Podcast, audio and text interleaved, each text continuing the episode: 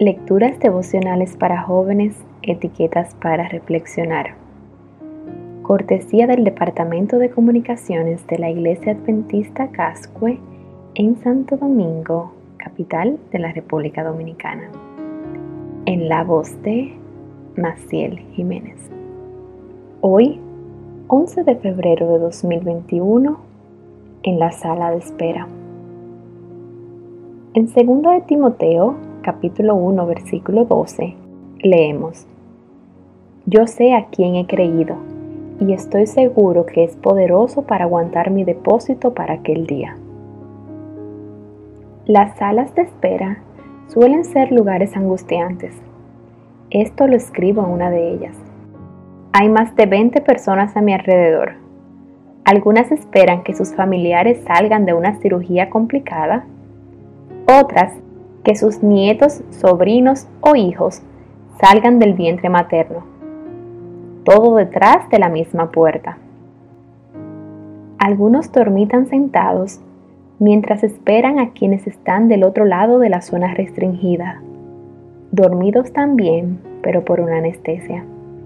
Otros hablan por teléfono, leen, tejen quizás imitando la delicada labor que los profesionales realizan puertas adentro.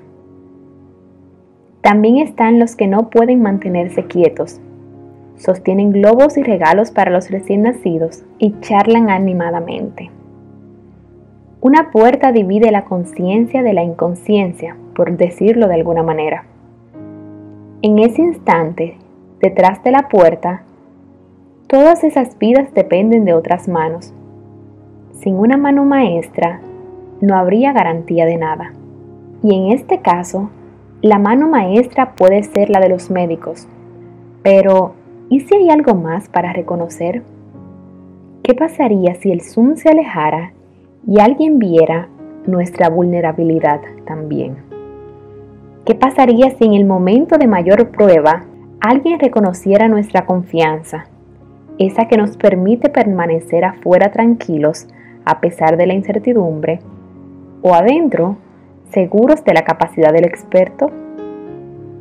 Podríamos decir que las salas de espera son reflejo de una espera que vivimos en esta tierra, pero que en este caso viene acompañado de la certeza de buenas noticias, pase lo que pase de este lado.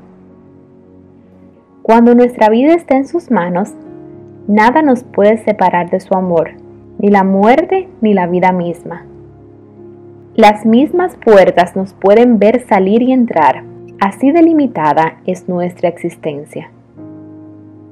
En la vida estamos a una oración de distancia, en la muerte a un pestañear.